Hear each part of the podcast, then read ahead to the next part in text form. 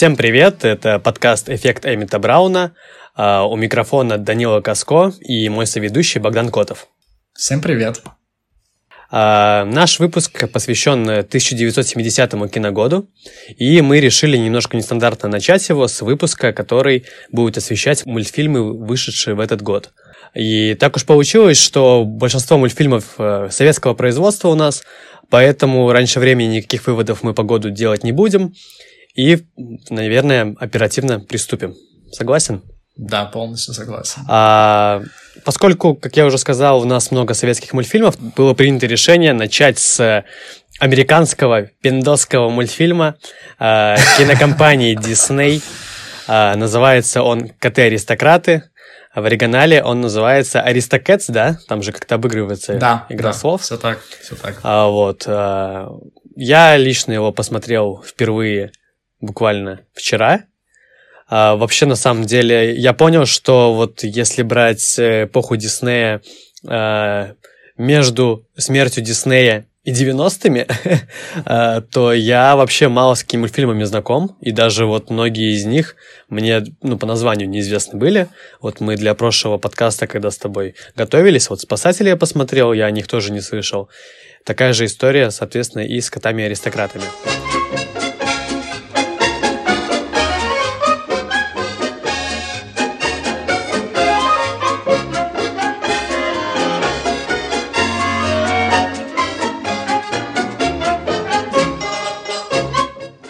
Ну, давай тогда я поделюсь впечатлениями, поскольку ты уже давно его смотрел, у тебя, может быть, там си- синдром утенка и все в этом духе.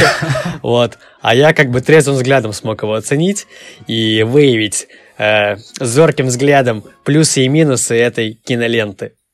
А, Хорошо, давай. а, В общем, сюжет. Сюжет о, весьма простой. Есть у нас э, богатая аристократическая дама, у которой живет кошка. У кошки есть три котенка.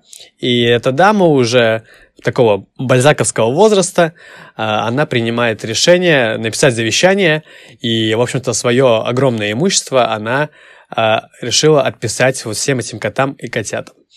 А, Вместе с тем в доме проживает еще и дворецкий, а, который постоянно там помогает э, в плане ухода за котятами, за кошками.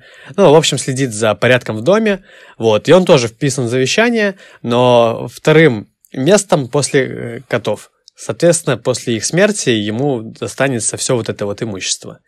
И по сюжету в тот момент, когда как раз-таки наша вот эта богатая хозяйка диктует завещание, э, дворецкий, у него там какой-то хитроумный аппарат есть, через который он узнает, что э, ему ничего не достанется в ближайшие 10-12 лет, пока живы все, котята и кошки.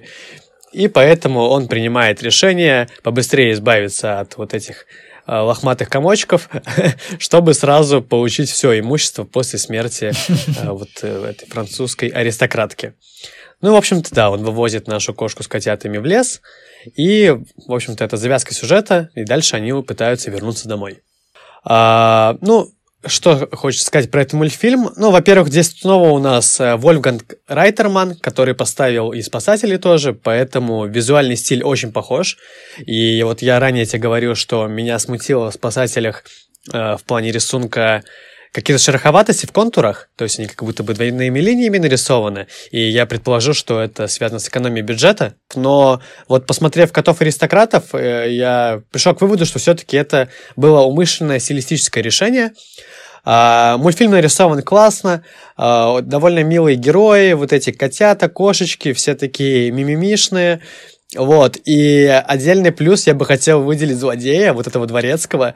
Мне кажется, что у него очень четко прописана мотивация, впервые, наверное, за многое время э, моего знакомства, за долгое время моего знакомства с диснеевскими мультфильмами. Вот. Ему просто стало обидно, э, то, что он на втором месте после котов, хотя он все делает по дому, помогает, убирает, и, в общем-то, э, его решение весьма понятно. Конечно, оно мотивировано жадностью, но в целом лично я, мне хотелось ему сопереживать, и я в какой-то момент себя поймал на мысли о том, что если, если бы создатели немножко сменили акценты на мультфильме, то Дворецкого можно было бы сделать главным героем, а аристократку какой-то можно было сделать э, придурковатой максимально героиней, которая отписывает своим котам наследство. Вот, как это было в Томе и Джерри, там, э, вот серия, когда э, Тому отписали миллион долларов, и там прям вначале написано в письме, то, что придурковатая там леди, я не помню, как ее зовут, отписала коту Тому все свое э, наследство. Вот. А, мне еще очень понравился дворовый кот, которого по сюжету наши герои встречают. Он очень тоже классно анимирован. У него очень прикольный дизайн. Он э, прям такой харизматичный и обаятельный персонаж получился. Mom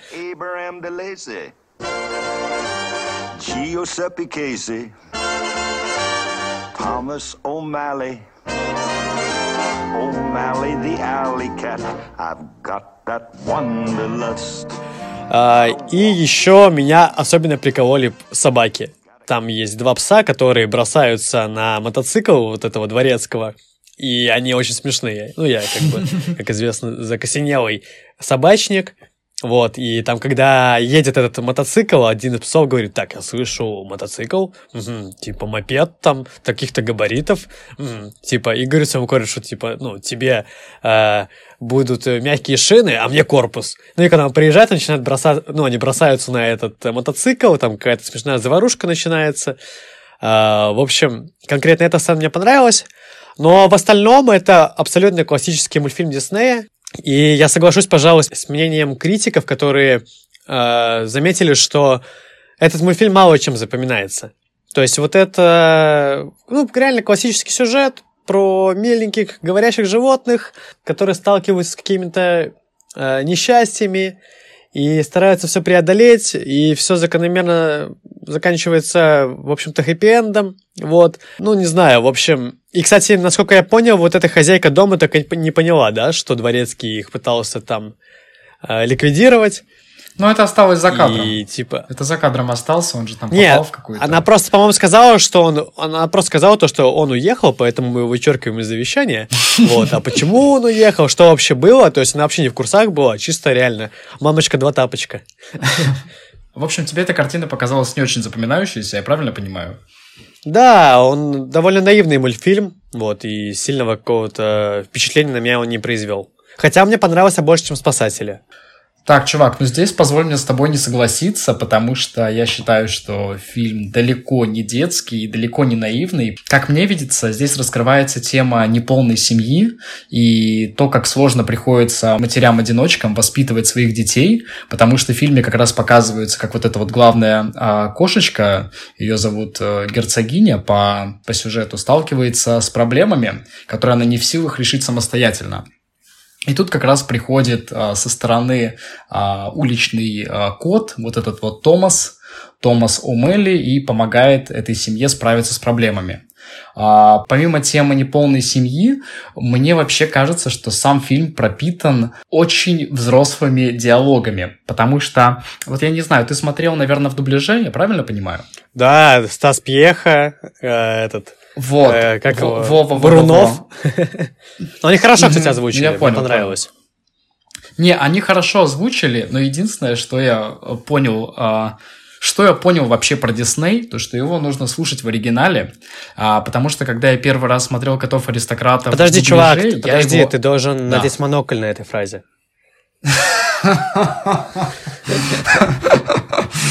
Ну, ну, что там про оригинал? А, потому что, когда я первый раз смотрел в дубляже, он мне тоже показался супер наивным, но потом э, я выучил английский, и мне хватило, а, так сказать, своих а, начальных знаний, чтобы просмотреть в оригинале, и я прям почувствовал, действительно есть разница, потому что там были некоторые моменты, когда вот, в частности, этот Томас подкатывал в герцогине, а в оригинале он подкатывает так, как подкатывал бы какой-нибудь, знаешь, альфа-самец какой-нибудь девушки в клубе. Там были такие, в общем, вербальные пируэты, там были такие подкаты, что я просто сидел и думал, господи, это же 18+. То есть он реально подкатывал, обещал ей все. хотя в дубляже это тоже передано, но не чувствуется вот этого, знаешь, какого-то более, какого-то интимного момента между ними. В оригинале все-таки это передается. И очень много моментов, когда Том ну, буквально пикапит ее. И это делает этот мультфильм э, гораздо более э, взрослым, чем, чем он может показаться в дубляже. Bravo! Very good. You are a great talent. Well, thank you. And what might your name be? My name is Duchess. Duchess. Beautiful. Love it. And those eyes. Ooh. Why, your eyes are like sapphires sparkling so bright. They make the morning radiant and light. Ну, не знаю, конечно, воз- вполне возможно, что там дубляж часть какого-то шарма потерял, но я с тобой согласен, в принципе, что там взрослые диалоги, и это вот тоже как-то отличает, мне кажется, творчество Диснея 70-х, потому что, если ты помнишь, в «Спасателях» я тоже на этом сделал акцент, что там довольно взрослые герои, довольно взрослые диалоги, там нет персонажа Мгм. комик-релива. Здесь примерно такая же история. Но я с тобой не согласен э, по поводу того, что ты сказал, типа, это история там про печальную участь э, матерей-одиночек. Ну, come on, чувак, герцогиня живет в, в особняке э, со своими котятами. Э, она в роскоши, И она живет одна. но она, она живет в роскоши, у нее все идеально, у нее готовая еда И что? клевая. Ей Слушай, наследство чувак. отписывают, чувак. Типа, Чувак, дело не в деньгах.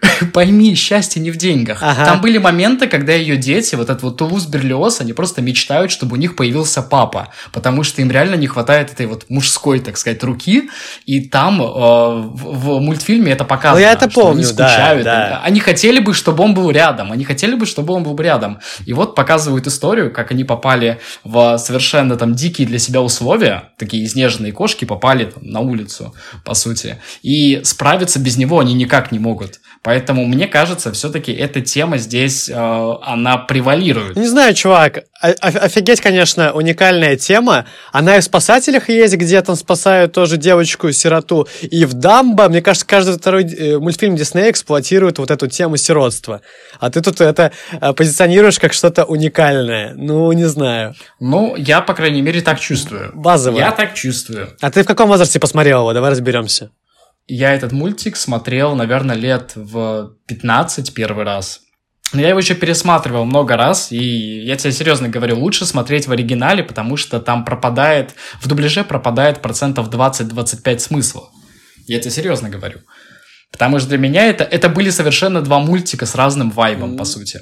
Ну, может Также быть. хочется отметить хорошо прописанные архетипы. А, там даже был вот этот момент, когда вот эти гусыни, в процессе того, как они возвращались в Париж, им встречаются две гусыни, две сестры из, из Англии вроде бы. И, кстати, в, в оригинале там хорошо показано а, изменение их акцента. Они говорили с таким чисто брита- британским акцентом, это было довольно забавно.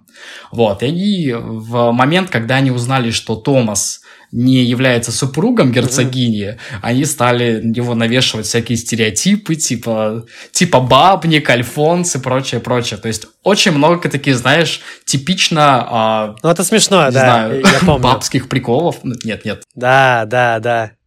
Но они сразу судачить про него начали. Они сначала его хвалили, хвалили, а когда узнали, такие сразу же, знаешь, по щелчку переменились. Да, вот, ну, это есть. Но, кстати, это можно отнести к минусу этого мультфильма, потому что как раз-таки я обратил внимание на то, что здесь очень сильно эксплуатируются вот эти какие-то расовые предрассудки национальные. Там, Да, э, кстати. когда сцена в джазе есть, там прям очень и очень карикатурный кот есть, азиат, Да, типа, да, который да. китайскими палочками на пианино играет и говорит с акцентом, который тоже в дубляже перенесли. Shanghai, Hong Kong,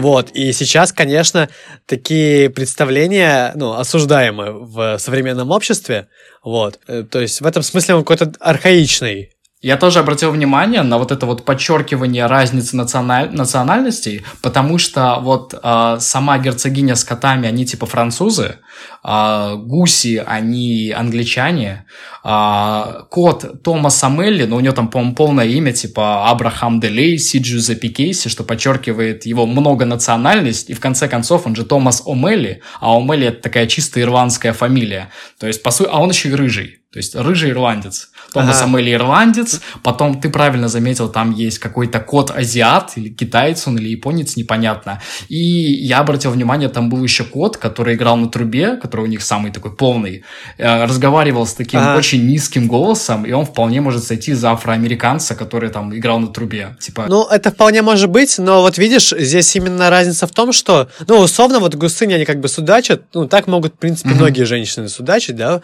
а, по тем представлениям. Но вот именно азиат мне особенно как-то, знаешь, кольнул, потому что он прям вообще каким-то ну, дебильным показан героем, дебильным героем, хотя там у него там очень короткая сценка, и там он вот этот берет диск, который от барабана на голову себе накидывает, знаешь. ну да, да. Короче, вот именно он меня прям оттолкнул, не знаю. А почему? Ну, На мой взгляд, там не было никаких, знаешь, обидного высмеивания какой-либо национальности. Я ничего подобного не заметил. Ну нет, там он там показан, вот этот азиатский кот, как будто бы он реально немножко умственно отстал на фоне остальных, просто без своими палочками, хихикает, говорит с акцентом, типа. И он еще сыграл там китайский мотив, кстати. Вот. Да, да, да. Ну, короче, я Но- такой... как бы, Не знаю, чувак, мне кажется, ты надумываешь, и ничего обидного там, и в каком-то идиотском виде его не выставляли. Насколько мне известно, насколько я это помню. В любом случае, я Ну, этого не заметил. Вот. А ты Но мне кажется, давно его пересматривал последний раз? я его пересматривал, ну, наверное, несколько месяцев назад, там, месяцев пять назад. Ага. так. Я понял. Я его Ну, слишком это хорошо мелкая помню, деталь. поэтому... Мелкая Может деталь, быть, да. да. Ну, еще я согласен, что главный злодей, по сути-то, его злодеем сложно назвать. Маленький человек. Его изнач... Да, он маленький человек, и изначально его, не, ну, его показывают обы- обычным дворецким, который сделает свое дело, который, в принципе, счастлив иметь то, что имеет, но вот в тот момент, когда он узнает, э, что у кошек там 10 по 10 жизней, да, или сколько там, и что он их вряд ли переживет. Да, он там посчитал, что у каждого по них 9 избавиться. жизней, умножить на 12. Мгм. Да, да, какие-то странные там калькуляции у него были. Но я вообще не считаю его злодеем, и я полностью согласен с тобой, что э, большим и странным персонажем здесь является именно вот эта вот э, дама-аристократка, которая владелица Мадам Аделаида. дома. Аделаида, да, потому что переписывать все на котов, это как-то как дебильно, что ли. Бедный Эдгар столько лет работал, ничего не получил. И мне еще не понравилось то, что ее прям облагораживают. Она прям такая вся, знаешь, а, милосердная, добрая и все такое, но при этом живет одна, все свое наследство типа отписала на котов, короче. В общем, ну не Да знаю. ее не показывают милосердной и доброй, ее показывают, наоборот, очень эгоцентричной. Показывали, чувак. Да в каком моменте? Ну, получается... Она думает только о себе и только о своих любимых кошках. Всё. Ну ладно, а- а И благородный и добрый по отношению к котам, как минимум. Это странно. Ну не странно? Ну да, да, Ну, да, короче, да. я, кстати, еще почитал то, что это же экранизация рассказа, а рассказ основан на реальной истории, то, что в начале 20 века действительно какая-то безумная э, кошатница отписала все свое имущество вот этому кошачьему выводку. вот. Но это не Ну первая да, история, да. мне кажется. Такое время от времени вообще происходит в мире. Вот. А, подобные аномалии. вот. Да, поэтому история очень, кстати, реалистичная. Но я бы отписал собакам. У нее собак не было. Вот. Ну, короче, это были коты-аристократы. Лично я обожаю этот мультик. Я его, в... я его считаю одним из своих любимых. Поэтому, кто не смотрел, обязательно рекомендую. А мы сейчас идем дальше, да? А, Да, а, мы вот уже сразу перескакиваем на советскую мультипликацию, но, в общем-то, а, хотелось бы небольшое предисловие озвучить, поскольку я был, ну, немного удивлен, что в 70-м году вышло много мультфильмов, которые являются экранизациями западных каких-то произведений, и вот э, два из них вообще-то экранизация англосаксонских произведений, британских, вот, и ну, раз уж мы с тобой начали говорить про говорящих животных, то предлагаю продолжить эту тему И сейчас я говорю о мультфильме «Маугли. Битва», который вышел в 70-м году, как и все мультфильмы в нашей подборке.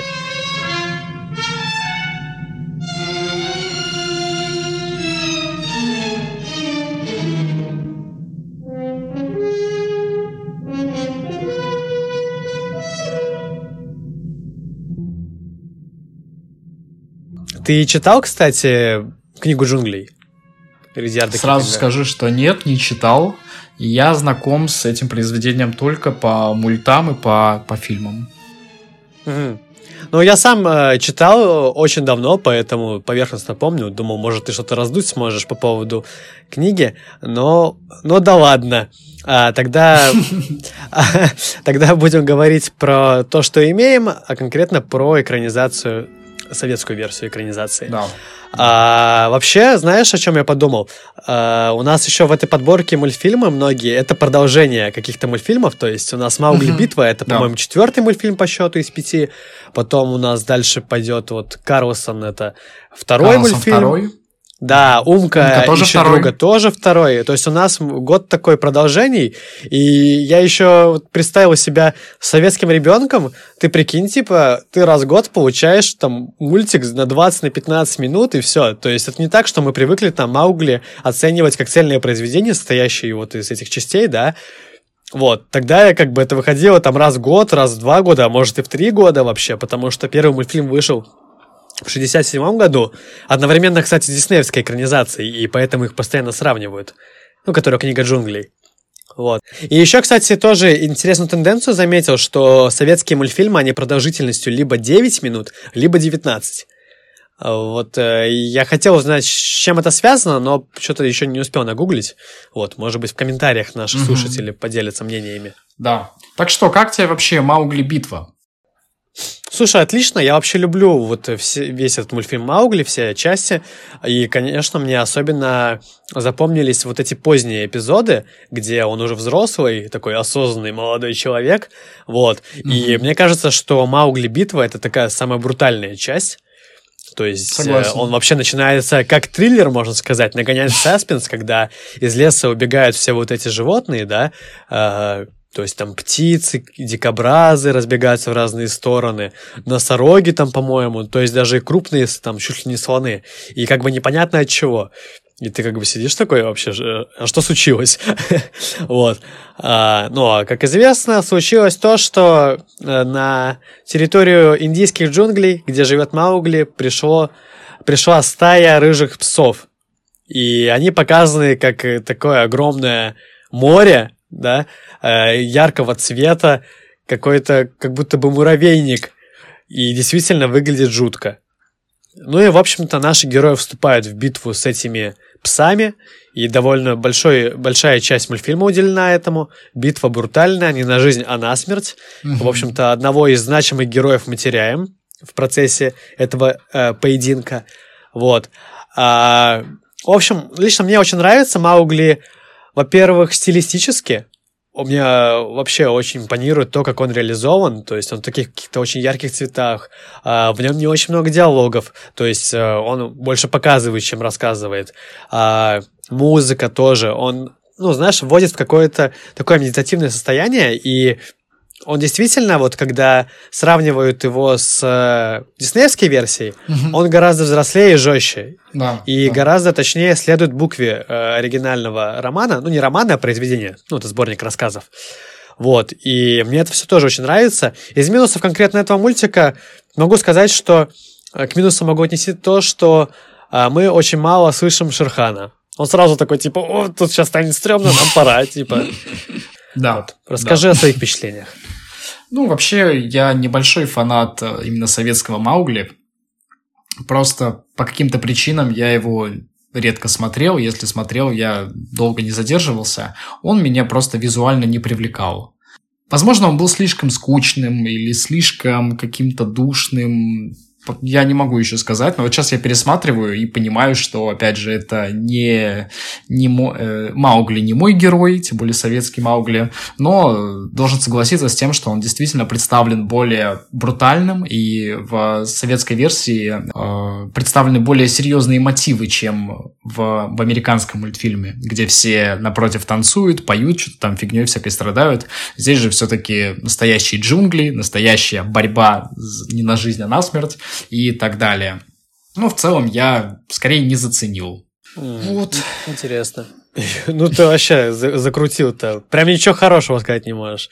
Вот ты даешь. Кстати, его в 90-е годы выпустили же в американский прокат э, в виде полнометражного мультфильма и вырезали оттуда особо жестокие сцены. Вот. И еще интересный факт. Да, кстати, там в некоторых частях вроде даже показывают кровь. То есть все Да, да, да. Так вообще-то он с, с Шерхана э, шерсть снял, содрал шкуру. Как бы. Вот. Да, и он там еще сочно этих нанизывает на, на свой кинжал рыжих собак этих. Да. Вот. И там еще сцена есть, где он одну хватает и отрезает ей хвост, когда на дереве сидит. Ну, то есть так. Ну, действительно, довольно брутальный мультфильм. Вот. Но мне кажется, что вместе с тем он довольно, насколько это возможно для мультфильма с говорящими животными, довольно реалистично показывает вот этот мир дикой природы. И еще, кстати, я тоже прочитал немножко про создание мультфильма. И художники-аниматоры рисовывали поведение животных с программы в мире животных. Mm. То есть они вот именно вдохновлялись реальными вот дикими животными и старались прям повторить э, какие-то поведенческие особенности. Вот. Так, ну что, теперь э, переходим к следующей экранизации э, британской новеллы. Э, речь идет о кентервиллском привидении. Оригинальное произведение написал Оскар Уайльд. Вот, это такой полукомедийный готический э, рассказик о том, как американская семья выкупает огромный особняк, или даже замок, наверное, в котором живет привидение 16 э, века. С 16 века, то есть, ну, уже более 300 лет. И о том, как они с ним сталкиваются. И, в общем-то, как многие могли бы подумать, э, их привидение могло бы напугать, там, привести в ужас, но здесь этого не происходит, а происходит все ровно наоборот. Э, привидению не дают жить вот эти вот новые жильцы mm-hmm. дома. Это американцы как раз, да. Да, и, кстати... Вообще вот... показали так, такими наглыми, самоуверенными, очень забавно, мне кажется. Вот получилось. у меня к тебе, кстати, вопрос сразу есть. Тебе никакой другой фильм не напомнил этот мультфильм? по своему характеру, по поведению. Давай-ка. Ну, ты меня к этому, к Битлджусу под, под, подначиваешь. Да, и неспроста, угу. потому что Битлджус, когда снимался, они вдохновлялись вот этим рассказом э, Оскара Уайльда, вот, и Интересно, mm-hmm. что, ну, получается, в рассказе оригинальном высмеивается вот э, буржуазный вот этот, э, ну, представители буржуазии, а в Битлджус они сменили акценты, и там сделали как столкновение между э, богемой нью-йорк, нью-йоркской и типа деревенщиной. Ну, не деревенщиной, а вот этими сельскими жителями. Соответственно, вот эти селяне — это вот эта парочка несчастная, которая страдает от новых жильцов. Ну, и богема, соответственно, вот эта семья в которой живет Вайнона Райдер. Вот. И сама, ну, если ты помнишь, что вот даже основной сюжет очень похож, то, что в мультфильме у нас как бы единственный герой, который проявляет заботу, внимание к привидению, это вот э, дочка, э, получается, да, ну, дочь да. семейства. И также происходит в Битлджус, они, она заводит, Вайнона Райдер заводит дружбу с нашими вот этими несчастными привидениями. А, в этот раз у меня синдром утенка, поэтому я хочу послушать, э, как тебе мультфильм, как тебе вот первое знакомство с ним вообще? А, что могу сказать? Э, я его заценил буквально сегодня, поэтому ощущения у меня вполне свежие. И я не могу сказать то, что фильм мне тоже чем-то запомнился, как-то понравился. А, мне не понравился не сам а, дух этот, который показался каким-то слишком малодушным, Хотя, казалось бы, 300 лет он там живет, он убил свою жену, а, он должен быть таким, наоборот, матерым духом, которого ничего не страшит, а здесь приезжает просто какая-то семья, абсолютно, ну, понятно, что они американцы, их показывают такими наглыми и э, самоуверенными, ничего не боятся и прочее. Но все равно какой-то дух показался слишком слабоватый на дух, извините тавтологию. Вот. Рисовка тоже как-то не шибко запоминается. Ты вот говорил про готический какой-то стиль, но вместе с тем картинка была довольно светлой. Я понимаю, о чем ты говоришь, то есть архитектура, вот эти вот, а, вот это здание, вот этот замок, но в целом как-то довольно все светло, а, ярко и, не знаю, как-то ни музыки не хватило. В общем, и сам сюжет, который вот заключается в том, что этот дух хочет вырваться mm-hmm. на свободу, ему нужно освободиться, и как раз ему в этом деле помогает эта э, младшая дочка американца, да, ее зовут Вирджиния, и он освобождается и вырастает какое-то миндальное дерево. Mm-hmm. Ну, не знаю, как-то мне не хватило, наверное, какой-то мотивации. Непонятна мотивация американцев, с этим домом возиться, с этим призраком. Непонятно, ну, понятна мотивация призрака, но что-то как-то все равно, знаешь, не докрутили. На мой взгляд. Но мне кажется, здесь высмеивается вот эта типичная такая американская семья, которая уже жиру бесится, у них есть все, и вот им захотелось дом с привидением, и это как бы была бы их особенность, и они очень кайфовали с этого, да, там вот эти дети-близнецы, которые постоянно гоняли этого призрака. И вот ты сказал, что он там убил свою жену, и мог бы их тоже напугать. Но там же показано, что прошлых жильцов этого дома он пугал до усрачки. а тут не получается, потому что герои слишком напористые, наглые и совершенно бесстрашные. Видимо, в своей глупости, я уж не знаю. И вот единственное, кто проявил к нему милосердие, была это э, Вирджиния, которая с каким-то пониманием, с каким-то сочувствием отнеслась к нему и, ну, в общем-то, спасла его благодаря этому, потому что там же на нем было проклятие, что он ждал э, человека, который будет к нему, того, кто сможет проявить к нему э, сочувствие и любовь. И, в общем-то, вот маленькая девочка его спасла. А, кстати говоря, вот, и, вот эту Виргинию озвучила известная актриса дубляжа советская, которую зовут Клара Румянова, она вообще озвучила огромное количество детских персонажей в советских мультфильмах. И одним из героев э, был малыш из э, Карлсона. Вот, поэтому я предлагаю перейти к э, мультфильму «Карлсон вернулся», тоже к продолжению оригинального Карлсона, сиквел. Вот. Э... Ну, это крутой мультик. Мне кажется, во-первых, все наши зрители его смотрели, все его помнят. Это как раз-таки та часть, в которой появляется а, Фрекинбок, да, домомучительница, которая озвучила легендарная а, Фаина Раневская. И, конечно, мне кажется, в этой части Фрекинбок является главным персонажем, а, таким комич... такой комичной а, полной теткой, которая думает только о себе, смотрит телек и мечтает попасть в телевизор. Конечно, ее реплики это, это то, что действительно запоминается в этом фильме больше всего. Как некультурно. Матильда, ты что, оглохла? Я, кажется, к тебе обращаюсь. Ты видел что-нибудь подобное? По телевизору показывают жуликов. Ну, чем я хуже? А, ну, вообще, да, домомучительница здесь, конечно, на себе э, тянет весь мультфильм, но мне кажется, и Ливанов не отстает, как будто бы он тоже искренне кайфовал с озвучки. Вот, и... Ну, мультфильм хороший, действительно, и я согласен, что наверняка многие из наших слушателей его смотрели и не раз, но, знаешь, он какую-то на меня тоску немножко наводит. Он какой-то... Это, наверное, из-за саундтрека в начале. Да даже дело не в этом. А, вот я сейчас его пересматривал, снова поймался на этой мысли, что вот Карлсон, ну, сам вот эти, вот эти мультфильмы, они какие-то очень меланхоличные, что ли.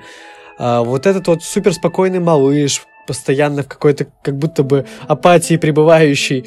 А, вот эти фоны, которые отрисованы, очень все серые и мрачные. Может быть, это сделано специально? Наверняка специально, чтобы показать, какой становится яркая жизнь, когда в нее врывается Карлсон. Но как-то вот какие-то вот эти тоскливые настроения, они немножко сквозят для меня через вот этот яркий фасад, как будто бы. И здесь же художник-постановщик Анатолий Савченко, и он еще работал над э, мультфильмами про этого попугая Кешу. И у меня вот точно такая, такое же отношение к Кеше. Ну, похуже. Кеша мне меньше нравится, в принципе, как персонаж, чем Карлсон. Он жесткий самодур. Вот. Но тоже вот эти мультфильмы какую-то лютую тоску нагоняют, и там вообще есть сцена, где вот этот попугай Кеша пытается покончить жизнь самоубийством. Короче, есть какой-то вот у этого Савченко э, депрессивный режиссерский почерк. вот.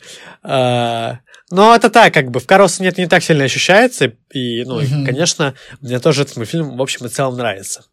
Ну да, кстати, любопытное замечание, но мне всегда казалось, то, что такая атмосфера, она как раз из-за вот этого мрачного саунда. То есть вначале он начинается с такой вот а, довольно меланхоличной темы, и плюс не забывай, что действие происходит якобы в Стокгольме, а Стокгольм это такой город холодный, тоже, возможно, в каком-то, с какими-то готическими нотками. Может быть, как-то это тоже э, сыграло свою роль. Не знаю. Но я знаю, что в оригинальных э, вот, э, ну, там, рассказы, в оригинальном произведении, в общем, если брать даже персонажа малыша, ну, в мультфильмах он послушный, вообще очень адекватный ребенок, вот, даже чрезмерно. А в оригинальных произведениях он, наоборот, типа, избалованный очень ребенок. Вот. Так что мне кажется, что здесь все-таки влияние советских мультипликаторов дает о себе знать. Ну, кстати, Астрид Лингрен была в восторге от этой экранизации, когда увидела ее впервые. Так что достояние республики. Так. Ну, я думаю, можно перейти к следующему творению советских э, мультипликаторов. Это мультик «Умка ищет друга». Ложкой снег мешая, ночь идет большая, что же ты, глупышка, не спишь? Спят твои соседи, белые медведи, спи скорее, и ты.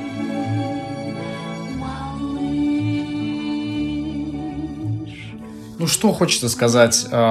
А, Я этот мультик ценю только за его саундтрек, за вот эту песню «Ложкой снег мешая». И, в принципе, все. Я его тут... Которого нет, по-моему, в этой части. Она есть, она начинается, она начинается с этой вещи, да. Но она там, А, а- на титрах? она там без этого, без вокала. Ну, короче, неважно. Я считаю то, что главным достоинством этого произведения является музыка. То есть не только второй части, но в целом произведения, как вот, вот история Умки. Это очень классный саундтрек. А, сюжет довольно простой. Есть главный герой медвежонок Умка и есть его мама, который, которой он постоянно задает миллион вопросов, и она на все отвечает. Вот. И второй, во второй части как раз он решает, а, он находит человека, а, мальчика, и захотел с ним э, подружиться, да, и пытается как-то к нему проникнуть. Вот. Он попадает на какую-то полярную станцию, бродит там, все трогает, нюхает и в конце улетает на вертолете. И, кстати, что я заметил, когда он улетает на вертолете, он говорит такую фразу, что «я вернусь, мама, найду товарища и вернусь», что, в принципе, можно сопоставить с концовкой Карлсона, где тоже заканчивается тем, что Карлсон улетает, и Фрэкенбок ему говорит, что он улетел, но обещал вернуться. Я не знаю, может быть, это совпадение, Да, они еще оба ищут друга, малыш ищет Карлсона, Умка ищет своего товарища из первого мультфильма. Какие-то постоянные поиски. Я, правда, не знаю, с чем это можно связать и связано ли это. Может быть, просто совпадение, но довольно любопытное замечание, как мне кажется. Вот. Но я не думаю, что они связаны, просто видишь, многие вот эти мультфильмы, да, которые, ну, культовые были в советское время, они делались в виде трилогии. И у Карлсона должно было быть выпущено продолжение, но в итоге создатели были заняты в других проектах, поэтому так и не смогли отснять третью часть. И та же история произошла с Сумкой, продолжение вышло только в 2019 году. То есть, ну, уже современный союз мультфильм выпустил его, потому что, как бы, ну, действительно, финал как бы открытый, да, у Умки ищет друга, а нашел ли он его, так и не было нам ясно. Вот, я мультфильм 19 года не смотрел, поэтому не могу его никак оценить, но вот сам факт. А как тебе вообще сама картина? Слушай, я бы сказал, что, наверное, из всей нашей подборки вот этот мультфильм, он для самых маленьких, наверное. Мгм. Он очень добрый, такой наивный, да, а вот э, взаимодействиях там ребенка со своей своей любимой мамой. Мама там очень классная такая, вся осознанная. Вот. И а, Из плюсов я бы отметил, мне нравится вообще вот эта северная эстетика, там вот это вот э, сияние, да, показано очень классно, вот эта атмосфера нордическая, вот, и мне нравится, когда вот в таких мультфильмах еще показывают вот эти арктические какие-то станции исследовательские, вот, и здесь это тоже есть, то есть вот сам, скажем так, сеттинг, а, ну, меня он прельщает. Сеттинг нечто. А в остальном, да, он довольно наивный, простой, и как бы там есть, ну, довольно странные сцены, когда вот этот поваренок бедный встречает этого умку, и я представляю, что было бы в реальной жизни, как бы я на его месте обделался, если бы встретил медвежонка белого медведя у себя на кухне, а потом он еще и встречает и маму медведицу, которая мимо него проходит, а в реальной жизни было бы все иначе, как известно. Вот, и я такой, блин, ну, это, конечно, все прикольно, но слишком уж наивно. Ну да, Вот. согласен. Но с другой стороны, здесь как бы же раскрывается и мировоззрение мамы, которая говорит, что, по сути, люди — это медведи, которые сбрасывают свою шерсть. То есть, как бы, она не видит большой разницы между человеком и животным. Вот. Это тоже довольно интересно. Но в целом мультфильм хороший, наивный, но как бы, ну, он действительно для самых маленьких. И это не является плюсом или минусом. Мне кажется, что для маленьких деток это прям, ну, классный мультик. Так, ну что, и мы подходим к нашему завершающему мультфильму. А, этот мультфильм называется «Как казаки в футбол играли» Владимира Дахно. И, на мой взгляд, это, пожалуй, один из самых веселых мультфильмов в этом году, от которого я искренне кайфанул, хотя стоит отметить то, что каждый из мультиков, они идут все примерно одинаково, 18-19 минут. И как раз казаки по своему настроению, может быть, потому что казаки были сняты на Киев научфильме, не знаю, но вайб какой-то от этого фильма действительно более позитивный, более зажигательный, более веселый.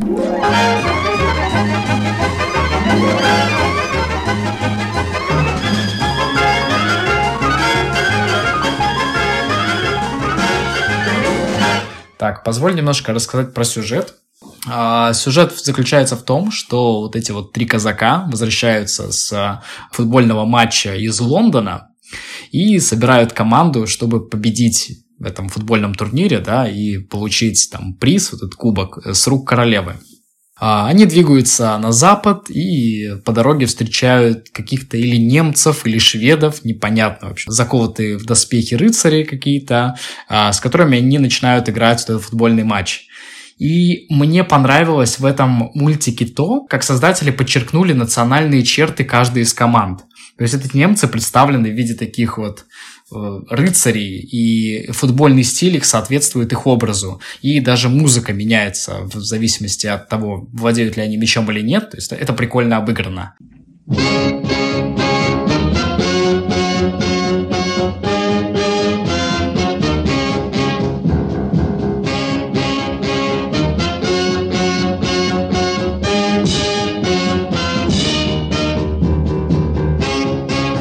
Короче, казаки побеждают этих немцев, идут дальше, встречают французов, каких-то французов-мушкетеров, а, которых тоже побеждают, а, и приезжают в Англию. И в Англии играют с англичанами, тоже их побеждают, возвращаются домой.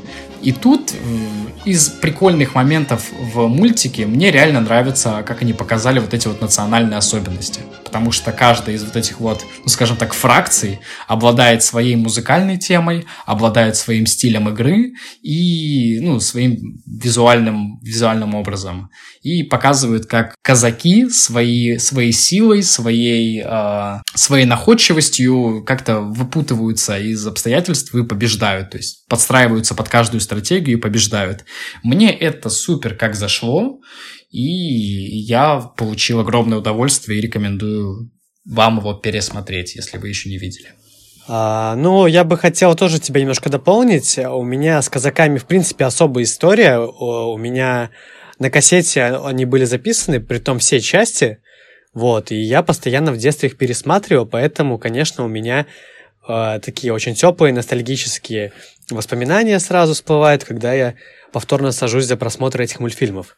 А, кстати говоря, вот этот «Как казаки футбол играли» это тоже второй мультфильм из цикла про казаков. И первый, в котором уже сформира- сформировался их вот этот финальный дизайн, скажем так. Вот, потому что в первом мультфильме, я не знаю, ты смотрел, нет, там, где они табак ищут, и там так это минималистично нарисован. Тоже, кстати, классный.